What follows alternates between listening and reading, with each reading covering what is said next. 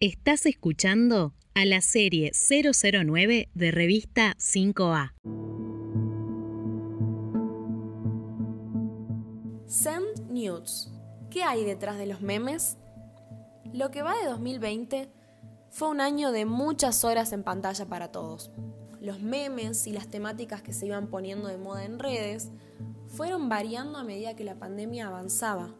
Se hicieron virales los chistes sobre vendé fotos de tus pies, hacete millonaria mandando fotos desnuda a un árabe que está en la otra punta del planeta y disparates del estilo. Investigando yo en redes, y sin mucho esfuerzo, me di con que la venta de fotos íntimas y de nudes, que significa desnudos en inglés, por internet, es una práctica que se lleva a cabo hace años ya, pero que proliferó y que se visibilizó enormemente durante la pandemia.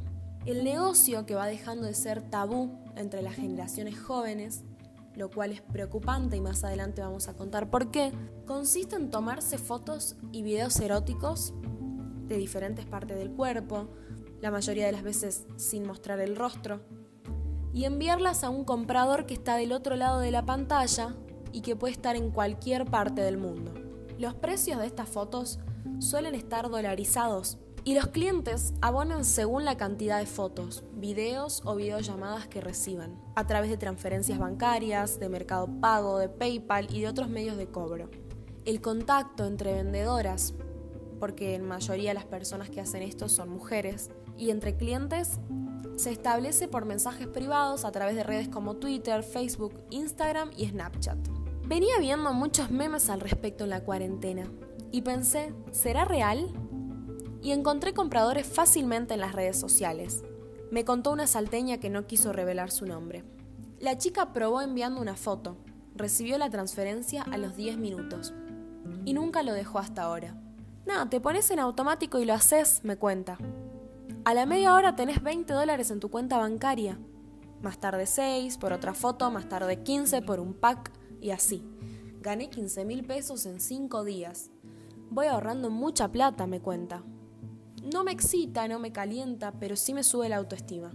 Actualmente me compran 6 personas que lo hacen reiteradamente varias veces a la semana, me dijo. Hablé con una mujer muy capacitada sobre las otras caras de este fenómeno, Marina Benítez de Mechenko, abogada y activista en ciberfeminismo. Y me dice que muchas mujeres no conocen que esas imágenes se están ofreciendo y revendiendo a costa suya. No todas están al tanto de la situación. Y es mucho más preocupante de lo que parece. Marina trabaja con casos de violencia digital de género.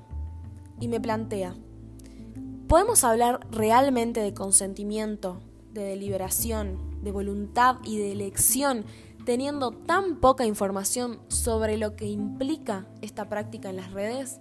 Creemos que por manejar las redes o por subir contenido somos usuarias plenas, activas, que la tenemos clarísima y no es así, porque les estamos dando información no solo a gente desconocida, desconocida sino a grandísimas empresas que se nutren de lo que nosotros les damos, se nutren de utilizar nuestra imagen y de que les brindemos semejante cantidad de datos personales y que van a quedar para siempre en nuestra identidad digital.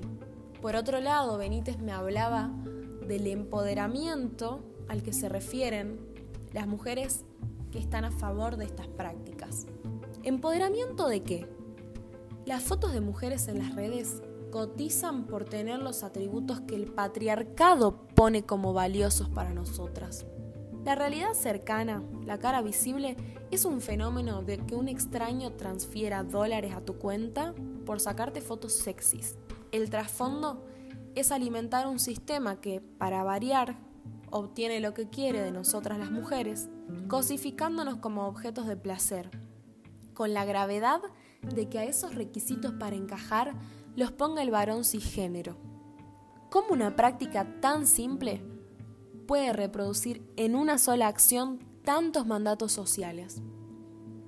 Sin tener en cuenta que además queda al descubierto una falta económica gigante que la mujer sale a cubrir una vez más sexualizándose. El riesgo que se corre de robo de identidades, de extorsión, que se subestima hasta que sucede, y la filtración de intimidad nos pueden perseguir para toda una vida.